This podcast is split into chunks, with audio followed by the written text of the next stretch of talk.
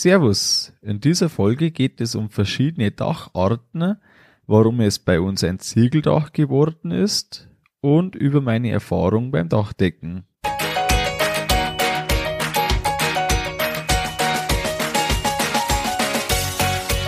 Herzlich willkommen beim Kuhstall Bau und Umbau Podcast. Hier bekommst du viele nützliche Ideen und Tipps für deinen optimalen Stall mit Blick auf das Wohl von Mensch und Tier. Schön, dass du da bist. Ich bin Gusti Spötzl und ich unterstütze Milchkuhhalter, die richtigen Entscheidungen für ihren Stallbau oder Umbau zu treffen und eine für sich optimale Lösung zu finden, ohne jemals schon einen Stall geplant und gebaut haben zu müssen. Hallo in der heutigen Folge. Wie gewohnt gibt's zum Schluss Neuigkeiten von unserem Stallbau und jetzt widmen wir uns dem Dach vom Stall. Zuerst um die Arten vom Dach und meiner Beurteilung und danach geht's um die Wirtschaftlichkeit und zum Schluss um meine Erfahrungen. Zur Dachkonstruktion gibt's irgendwann eine eigene Folge. Wenn man sich dem, mit dem Thema informiert, da hört man ganz unterschiedliche Geschichten. Je nachdem, was das Gegenüber auch selbst favorisiert, wird gern die eigene Sache eher hoch gelobt und manchmal das andere eher irgendwas erzählt, was so für Erlebnisse dort gab.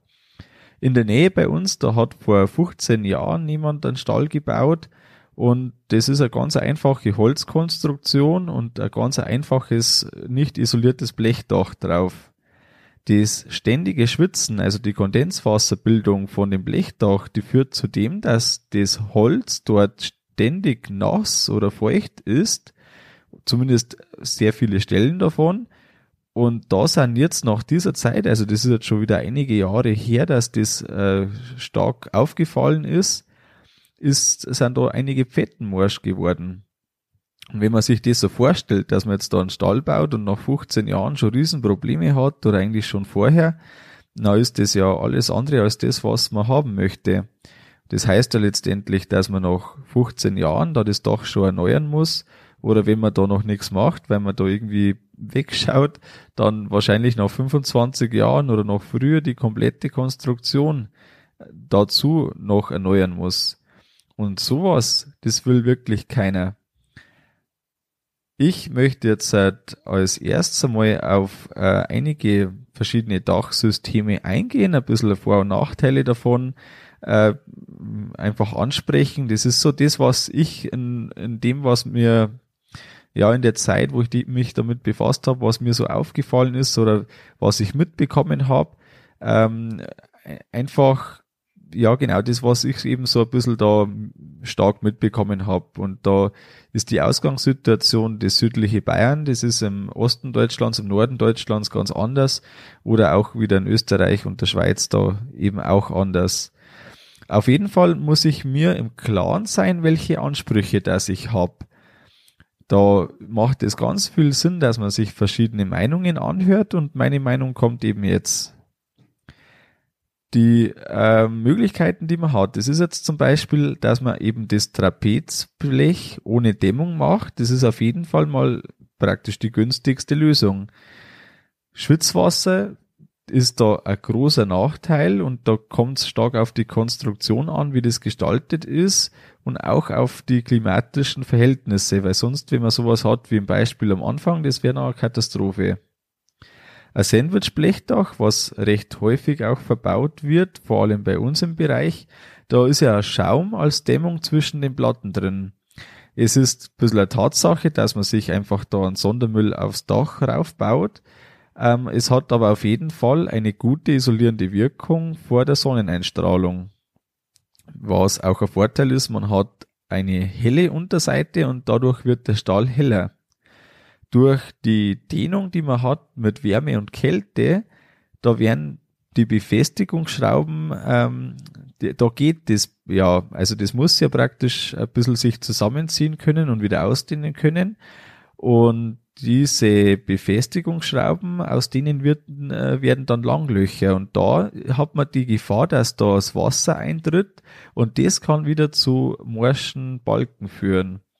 Ein Tipp vom Zimmerer ist da, dass man alle fünf Jahre oder öfters jede einzelne Schraube kontrolliert und lockere Schrauben nachzieht und da gleichzeitig die Kontrolle macht, ob da alles dicht ist oder ob man schon sieht, dass da irgendwas nicht mehr dicht ist. Und da kann man dann eben handeln.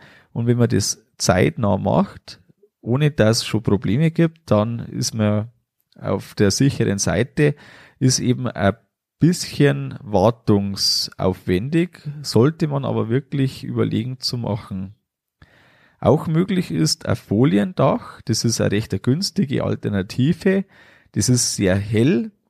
Ich habe da erstmal was, äh, einen Betrieb gesehen, der einen Anbau so gemacht hat. Und da ist der Vorteil auch gewesen, dass der alte Stallbereich, also das ähm, bestehende, durch das nicht so abgedunkelt war als bei jeder anderen möglichen Lösung, die ein festes Dach ähm, mitgebracht hätte. Es ist eine sehr einfache Konstrukt Konstruktion, aber es muss die Optik egal sein. Auch möglich sind Faserzementplatten, die früher waren es bekannt als Ethanit mit den Asbestfasern.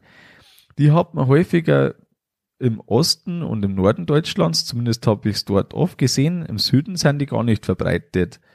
Ich äh, weiß jetzt auch nicht, warum das so ist, aber der, ja, es ist irgendwie Tatsache. Aufpass, aufpassen muss man da bei Lichtplatten. Die Sonne sollte nicht auf die Liegeboxen strahlen können, weil sich sonst die einzelnen Liegeboxen stark aufheizen und das möchten die Kühe wenn Hitzestress natürlich überhaupt nicht. Ähm, ja, ab und an schon gebaut wurde ein Gründach. Das ist auf jeden Fall eine mögliche Alternative. Das ist ein sehr flaches Dach. Da drauf auf die relativ normale Dachkonstruktion kommt eine verschweißte Teichfolie und da ist dann eben ein Dach mit Bewuchs drauf. Also da kommt ein bisschen Material drauf und dann ist da Bewuchs drauf. Ist eine etwas stärkere Konstruktion notwendig dafür, ist aber durchaus überlegenswert. Und der Klassiker und der eher teuren Version ist das Ziegeldach. Das ist auf alle Fälle sehr langlebig und der Ziegel, das ist ja nichts anderes als ein gebrannter Ton, ist ein natürliches Produkt und somit, ähm, ja, eben hat auch seine Vorteile, wenn man mal an eine Entsorgung denkt. Eine stärkere Konstruktion ist dafür schon notwendig als beim Blechdach, weil das eben selbst schon mehr wiegt. Und äh, Widerstandsfähigkeit gegen Hagel ist da recht gut gegeben. Zum Beispiel das Dach, das wir umhaben, ist für fünf Zentimeter starke Hagelkörner ausgelegt.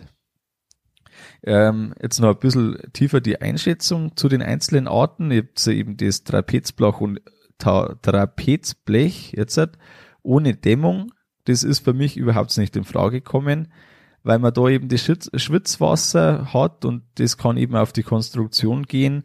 Und was man da auch bedenken muss beim Trapezblech, die Sonneneinstrahlung, die geht da praktisch durch, also man hat da Strahlungswärme und somit erhöht man im Sommer den Hitzestress für die Kühe. Das ist von dem her, also ja, wirklich ungut.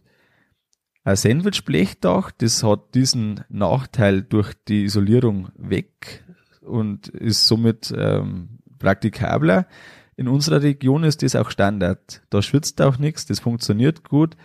Wir selber haben das am Melkhaus draufgebaut. Da wären bei sechs Prozent na, 6 Grad, 6 Grad Neigung, wäre das mit dem Ziegel nicht möglich gewesen. Und der Zusatzeffekt ist da isolierende Wirkung und das ist vor allem im Melkstand bei uns ganz vorteilhaft. Das hält deutlich weniger lange als ein Ziegeldach. Sie sind zwar tendenziell besser geworden, als das vor einigen Jahren, Jahrzehnten war. Ähm, ich habe aber da schon oft von Problemen gehört. Zum Beispiel der Verbund vom Schaum zum Blech, dass da was nicht ganz so hundertprozentig war und durch das dann äh, Schäden entstanden sind. Oder auch die Oberfläche von dem Blech, dass da schon ähm, ja, Schäden gegeben hat. Und deshalb war ich jetzt da recht vorsichtig. Also wir haben das, wie gesagt, das Melkhaus damit gemacht, aber sonst jetzt nichts. Mm, das Foliendach, da habe ich schon gesagt, das habe ich eben vor kurzem erst gesehen. Also mir ich könnte mir das vom Prinzip her relativ gut vorstellen. Ich weiß jetzt nicht, wie das vom Hitzestress her dann wirklich ist, wenn man da das im ganzen Stall so hätte. Optisch gefällt es mir nicht. Das ist aber natürlich eine persönliche Geschmackssache, aber allein aus dem Grund wäre es jetzt für mich schon gestorben. Ähm, Schneelast musste, glaube ich, funktionieren. Äh, ja, das sind alles so Punkte. Also Foliendach ist hauptsächlich aus der Optik raus und auch von der Haltbarkeit jetzt für mich nicht das Gelbe vom Ei. Faserzementplatten, das ist ja vom Prinzip ähnlich wie ein Trapezblech. Da muss man auch ein bisschen ach, auf, darauf achten mit der Strahlungswärme, wenn man in einem Gebiet ist, wo es doch recht heiß werden kann. Ansonsten habe ich mich jetzt nicht näher damit beschäftigt. Ein Gründach ist eben ein interessantes Prinzip, finde ich. Und von der Strahlungswärme ist da noch ein Zusatzeffekt da. Da haben sie äh, von der LFL in Bayern Messungen gemacht. Da ist Tatsache, dass die Temperatur im Sommer innen drin im Stall kühler ist als außen. Das kommt von dem, dass da durch den pflanzlichen Bewuchs Verdunstungskälte anfällt und somit der Stall innen etwas später aufheizt, als die Außentemperatur äh, durch die Sonne aufgeheizt wird. Und in der Nacht kühlt's dann zwar etwas langsamer ab, was aber auch kein Problem nicht ist, weil man das Niveau von einem normalen ähm, ich glaube, dass das mit Faserzementplatten, da haben sie da einen Vergleich gemacht, den habe ich dir aufs, äh, auf die Homepage in dem Artikel dazu gestellt. Kannst du dir gern anschauen. Da haben die eben zwei Stallarten verglichen an den gleichen Tagen, räumlich nicht weit getrennt. Und da ist eben rausgekommen, dass äh, der Stall mit den Faserzementplatten deutlich höhere ähm, Temperaturen bekommt als der Stall mit dem Gründach drauf. Eben hängt es mit der Strahlungswärme zusammen und das ist ein recht interessantes Prinzip. Wer also was Gutes für seine Kühe im Sommer machen möchte, kann durchaus über das nachdenken. Ich traue persönlich der Dichtheit auf Dauer nicht, was das angeht. Man kennt es ja auch von Flachdächern. Es gibt keins, das nach 20, 30 Jahren noch dicht ist komplett. Und somit geht's ja dann direkt auf die Holzkonstruktion und da habe ich größten Respekt davor. Habe ich mich jetzt nicht drüber getraut. Ähm, könnte sonst durchaus eine Alternative sein, wenn man sagt, das probiert man einfach. Ähm, kommen wir auch schon zum Ziegeldach. Das ist mein Favorit. Man hört es ja schon lange raus. Es ist teurer, aber hat den großen Vorteil der deutlich längeren Haltbarkeit. Bei unserem alten Kuhstall, da waren die Platten zwischen 40 und 60 Jahre alt, als wir die getauscht haben. Ähm, da gibt's einen älteren und einen neueren Teil, deshalb so unterschiedlich. Und da hat man gemerkt, die mit den 40 Jahren, die waren wirklich größtenteils noch gut. Die hätten wir wahrscheinlich sogar noch verwenden können. Wir haben jetzt gesagt, die machen wir einfach alle runter und neue rauf. Die mit den 60 Jahren, die waren schon fertig. Also da war gar nichts und drunter. Da hat man von unten direkt die Platten gesehen. Und da waren schon einige Stellen dann dabei, wo es nass reingegangen ist. Und das ist dann nicht mehr ideal. Ähm, aber das zeigt auch deutlich die Haltbarkeit der Platten. Die sind da schon wirklich lange haltbar. Ich bin der Meinung oder ich möchte das einfach möglichst lang mit so einem Dach keinen Ärger haben und möglichst wenig Wartung. Und durch das ist einfach dieser zusätzliche Punkt, warum wir da jetzt auf das Ziegeldach gegangen sind. Der Ziegel ist ja relativ hagelfest. Ich habe schon erwähnt, also der, unser Ziegel ist ein Airlus ähm, E58 Plus heißt der. Und da haben wir fünf Zentimeter Hagelsicherheit anscheinend dabei. Also das ist, gibt also so Klassen, in die das eingeteilt ist. Und das ist schon echt ordentlich. Das heißt nicht, dass ähm, das wirklich dann safe ist, dass das alles so aushält, aber das ist schon mal ja ganz eine gute Liga. Es äh, passt auch optisch recht gut in unsere Gegend und auch zum restlichen Hof. Wir haben überall ähm, ja Ziegeldach und somit passt es einfach ganz gut zum Rest vom Hof. Das sind jetzt Sachen, da kann man sich natürlich nichts kaufen davon, ähm, aber ein bisschen auf das Äußerliche darf man, glaube ich, schon schauen. Ich möchte dir unbedingt äh, mitgeben, dass du dir Gedanken machst, überleg dir gut, was dir wirklich wichtig ist. In jeder Region und ähm, einfach mit unterschiedlichen Voraussetzungen hat man unterschiedliche Ansprüche und da gibt's einfach Möglichkeiten und da muss man sich gut überlegen, was passt. Ähm, wenn jemand sagt, mir ist wichtig, Hauptsache billig, ich bin äh, vielleicht auch knapp dran oder auch nicht, ich habe einfach den Grundsatz, Hauptsache billig, ähm, auch das ist ein möglicher Treiber und dann äh, sollte man das auch durch, durchziehen. Aber nur billig ist nicht immer wirtschaftlich. Und da kommen wir auch schon zum nächsten Punkt mit der Wirtschaftlichkeit. Ähm, Im Grunde ist ja das am wirtschaftlichsten, was den Zweck, also in unserem Fall die Bedachung, erfüllt und am kostengünstigsten ist. Der Zweck, das ist der Schatten im Sommer oder der Schutz vor Regen und vor Schnee. Entscheidend ist ja zum Schluss, was mich das kostet im Jahr. Und hier habe ich den Faktor der Haltbarkeit. Ein schweres Dach braucht eine etwas schwerere Konstruktion und verursacht von dem her schon zusätzliche Kosten. Das Material wird aber in Zukunft eher immer teurer durch die Inflation und durch das habe ich ja einen zusätzlichen Vorteil bei einer langen Haltbarkeit. Ich habe ein kleines Rechenbeispiel gemacht und ähm, habe da eine lange Haltbarkeit zu einer kürzeren Haltbarkeit verglichen. Und wenn du dir das so vorstellst, dann musst du dir quasi denken, du hast einen Kredit speziell für das Dach und der, den musst du so lang bezahlen, wie die Haltbarkeit vom Dach ist. Also sprich die Annuität in meinem ersten Fall, also ich habe die Zeit und den Zins angeschaut, weil der Zins da einen recht einen großen Einfluss hat und wenn man jetzt halt annimmt im ersten Beispiel, ein Dach muss nach 25 Jahren erneuert werden und kostet heute 100.000 Euro. Also ich gehe einfach davon aus, die Konstruktion, die steht und das Dach kostet 100.000 Euro.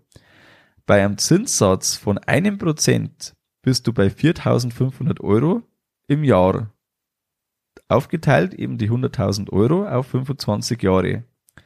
Wenn man statt dem 1% 4% Zinssatz annimmt, dann bist du schon bei 6.500 Euro im Jahr.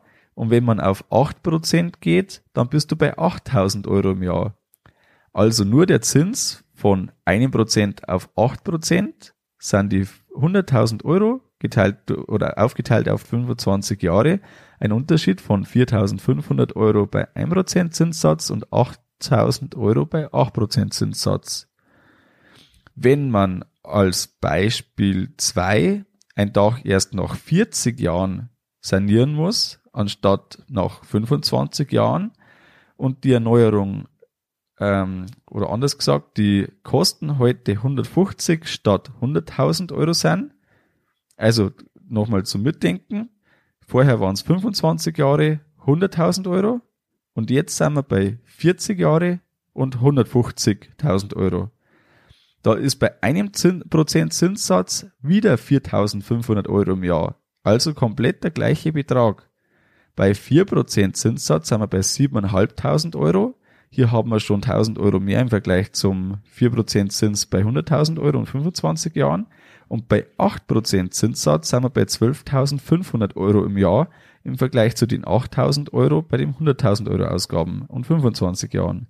Das sind jetzt recht viele Zahlen, das kannst du dir alles nachlesen im Artikel auf der Homepage. Ähm, nichtsdestotrotz, das was deutlich rauskommt, wenn man einen niedrigen Zinssatz hat, dann kann man eine höhere Anfangsinvestition in Kauf nehmen und hat unterm Strich die gleichen Kosten. Ne? So betrachtet, man muss, müsste jetzt fairerweise noch dazu sagen, was kostet mich nach 25 Jahren und nach 40 Jahren die Erneuerung, aber da haben wir so weit in der Zukunft, das ist ganz schwierig zum, zum Abschätzen. Das Einzige, was man natürlich wirklich deutlich bedenken muss, niemand, hoffentlich niemand nimmt auf 40 Jahre einen Kredit auf. Aber man muss es eben bezahlen können. Und das bedeutet, wenn man heute mehr ausgibt, also sprich in meinem Beispiel, die 50.000 Euro nimmt man in Kauf für das, dass man ja äh, ein Dach hat, das 15 Jahre länger hält. Dann ist bei meinem äh, Beispiel mit 1% Zinssatz, sind die Kosten im Jahr die gleichen. Aber man muss es ja trotzdem zum Beispiel in 20 Jahren, wenn der Stall auf 20 Jahre finanziert ist, innerhalb von 20 Jahren zurückbezahlen können und dann hat man natürlich einen höheren Kapitaldienst. Das ist jetzt äh, in dem Beispiel, was das ausmacht, im Verhältnis zu einem Stall, je nach Plätze und so weiter, das ist, ist dann immer relativ und muss man immer überlegen und beachten. Aber das muss einem klar sein, auch wenn es wirtschaftlich sein kann, dass man mehr Geld ausgibt für eine längere Haltbarkeit, muss man es trotzdem in einer kürzeren Zeit zurückzahlen. Also je höher der Zinssatz ist, umso teurer kommen für die höheren Kosten, anders gesagt, also je höher der Zinssatz ist, umso schwieriger wird es, dass man höhere Kosten in Kauf nimmt für eine bessere Haltbarkeit. Also ich glaube, das ist jetzt schon klar geworden. Man muss sich das leisten können, wenn man eine höhere Haltbarkeit und eine bessere Qualität sich einkauft, kann aber eben doch wirtschaftlich sein. Ich hoffe, du bist jetzt da so ein bisschen mitbekommen, was ich dir jetzt mitgeben wollte. Ähm, ansonsten einfach wirklich kurz die Zeit nehmen und das Ganze nachlesen. Die Materialkosten, wenn man jetzt ein Ziegeldach mit einem Sandwichdach vergleicht, das was bei mir die ja doch Favoriten dann waren. Also wenn man jetzt sagt, vom Dachsystem her ist das klar und wenn man dann nur noch überlegt, so oder so, dann sind ja die Kosten sehr ähnlich. Aber mich haben äh, die, die Mehrkosten deshalb überzeugt, weil zwar Mehrkosten durch zusätzliche Arbeitszeit und eine etwas stabilere Ausführung der Konstruktion ähm, da sind, die sind faktisch da, aber eben, wenn man das auf längere Zeit betrachtet, glaube ich, dass das trotzdem wirtschaftlich ist. Und ähm, genau, das wäre jetzt der Teil von der Wirtschaftlichkeit gewesen. Es ist immer ein bisschen schwierig, dass man so viel Zahlen dann auch in, in Worte fasst. Aber wie gesagt, ansonsten einfach nachlesen, wenn dich das Thema interessiert. Der Aufbau von unserem Dach, das ist so, dass man auf die Pfetten das, also an sich, äh, wenn man jetzt halt auch ähm, ein Sandwichblechdach drauf macht, dann hat man auch die Pfetten und da geht eigentlich der Unterschied los beim Ziegeldach. Anstatt dem Pfetten kommen Sparen drauf. Auf die Sparen haben wir dann eine, 14, eine 24 Millimeter raue Schallung drauf gemacht. Darauf kam eine diffusionsdichte vierlagige Dachbahn ähm, unter der Luftglattung ein, eine Nageldichtbahn. Dann haben wir so eine 4x6 Zentimeter Luftglattung gemacht. Das äh, soll für eine bessere Hinterlüftung sorgen, als man jetzt halt bei einer 3x5 Millimeter zum Beispiel hätte. Dann haben wir eine 4x6er Lattung drauf gemacht. Ähm, durch das, dass wir nur 80 Zentimeter Abstand hat, haben, hätte wahrscheinlich so ein 3x5er locker gereicht, aber das ja, wahrscheinlich schadet es nicht. Ähm, wir haben dann den Dachziegel drauf. Außenrum ist eine Sturmverklammerung rundum. Und unten und oben ist ein Vogelschutzgitter ähm, drin, also oben beim Pultdachabschluss und unten ähm, bei, bei der Draufseite eben. Wir haben 60, äh, 16 äh, Grad Dachneigung. Wir haben so gesehen ein relativ flaches Dach in diesem Bereich irgendwo so, ja, so 15 bis knapp 20 pro, äh, 15 bis 20, 20 Grad Dachneigung soll anscheinend die Hinterlüftung doch relativ gut funktionieren. Das ein Vorteil dann eben ist auch wieder für den Kühleffekt im Sommer hauptsächlich. Kommen wir zum letzten Punkt für heute. Das Dach eindecken. Bei uns standen ungefähr 100 Paletten mit Ziegel rum, das sind ungefähr 16.000 Platten.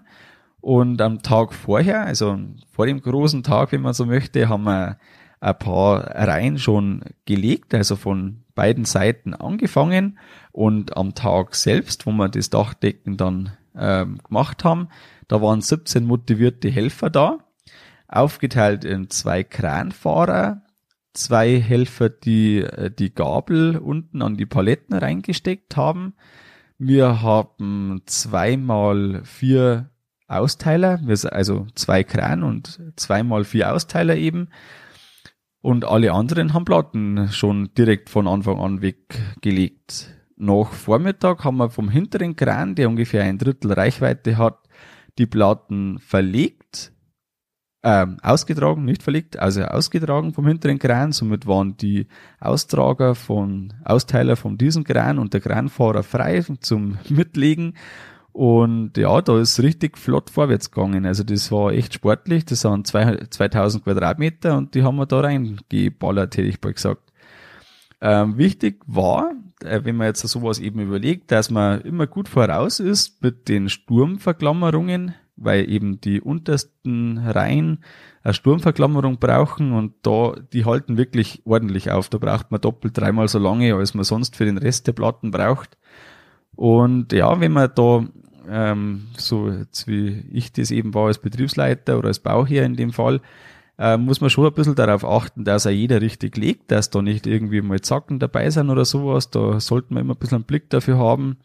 Und äh, was auffällig war, zum Schluss dann, ähm, wir haben so einen kleinen Anbau hinten, in dem das Einstreu für die Liegeboxen gelagert ist.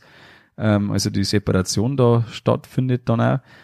Und da haben wir relativ spät angefangen am Nachmittag damit und das war im Nachhinein ein bisschen schade, weil man äh, da nicht mehr viele Leute beschäftigen kann. Es waren eine Handvoll, die da noch beschäftigt waren, alle anderen waren schon fertig und das ist dann ein bisschen, äh, ja, das ist jetzt Jammern auf höchstem Niveau.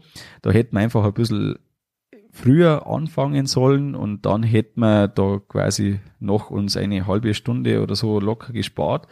Aber trotzdem unglaublich gut gegangen. In ungefähr acht Stunden war alles vorbei. Und das war schon wirklich äh, eine gute Leistung. Also 2000 Quadratmeter, die, ja, am Anfang dachte man, äh, jeder, oh, mal schauen, ob wir da fertig werden. Ich selber war optimistisch. Wir haben schon mal mit äh, äh, Landwirtschaft, Schule, äh, Klasse, da haben wir eine Party gemacht und der hat Stall gebaut. Da haben wir dann auch mit ja, knapp 20 Helfern auf dem Dach um haben wir da in, in, noch weniger Zeit ein bisschen einen kleineren Stall eingedeckt und da habe ich schon gesehen, dass man da, wenn das gut organisiert ist, da geht richtig was. Und genauso war's. Ähm, ja, kommen wir zum, zum Fazit der heutigen Folge. Wie jedes System von den möglichen äh, Dach, Stalldachsystemen hat seine Vor- und Nachteile. Und da musst du dir einfach im Klaren sein, welche Ansprüche das du stellst, was dir wichtig ist und ja, bedenke einfach, dass eine lange Haltbarkeit durchaus wirtschaftlich sinnvoll sein kann. Was gibt's Neues von unserem Stallbau?